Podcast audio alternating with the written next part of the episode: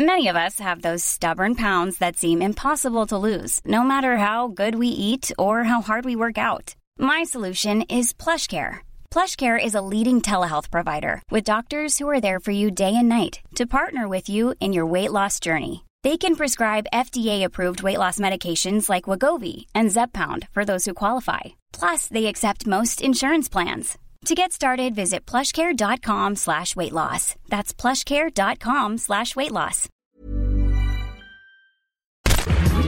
Minute Papillon. Bonsoir, c'est Anne-Laetitia Béraud, bienvenue dans Minute Papillon. Ce jeudi soir, 9 mai, on parle d'Europe et des lobbies.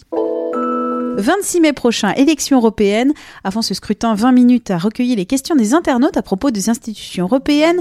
Des lecteurs nous ont interpellés sur la place des lobbies à Bruxelles et à Strasbourg.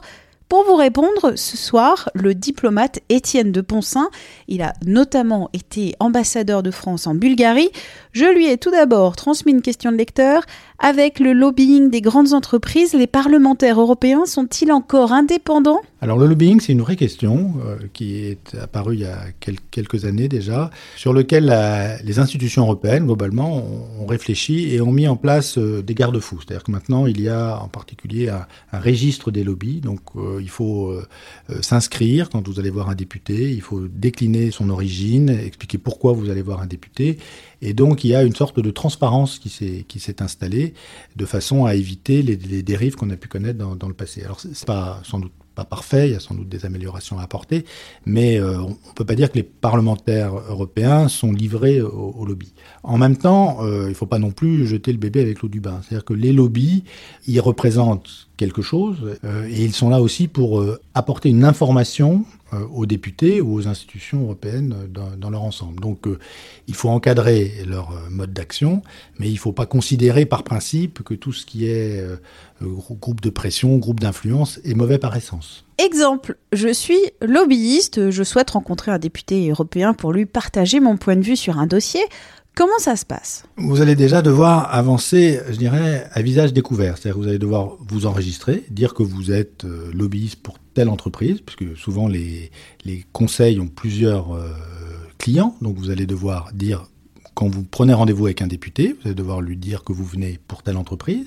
Et donc déjà, les choses seront transparentes. Après, donc il saura que vous représentez un lobby et que donc vous avez une vision qui est la vôtre, mais qui par définition est une vision parmi d'autres. Hein. Et donc il saura comme ça faire, faire la, part des choses. Et ensuite, euh, ben, vous prendrez contact avec ces députés, il vous recevra ou pas, et il vous écoutera ou pas. Question de lecteur, est-ce que je peux savoir si mon député européen a rencontré un lobbyiste?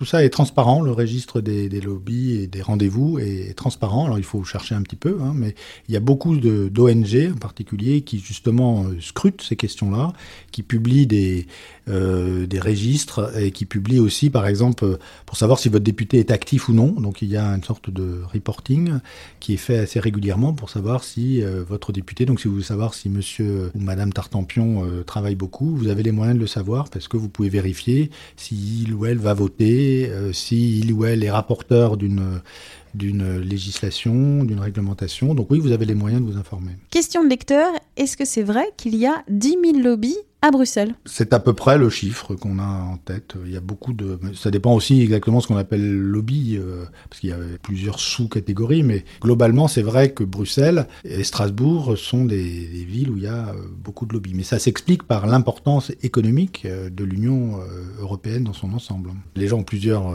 plusieurs casquettes, hein. il n'y a pas 10 000 personnes, mais il peut y avoir 10 000 entités qui cherchent à influencer. Et pour les commissaires européens, est-ce que c'est la même situation? Pour les commissaires européens, quand ils quittent leurs fonctions, ils ne peuvent pas euh, immédiatement être engagés par un cabinet de lobbying ou par une entreprise, comme ça a pu être le cas dans le passé. Tout ça a été quand même assez sérieusement revu et dans un sens positif.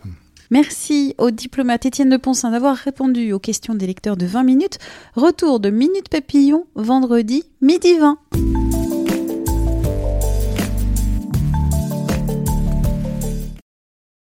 On ne va pas se quitter comme ça. Vous avez aimé cet épisode? Sportif, généraliste, sexo ou scientifique, varié mais toujours bien informé. Découvrez les autres podcasts de la rédaction 20 minutes sur votre application d'écoute préférée ou directement sur podcast au pluriel.20minutes.fr.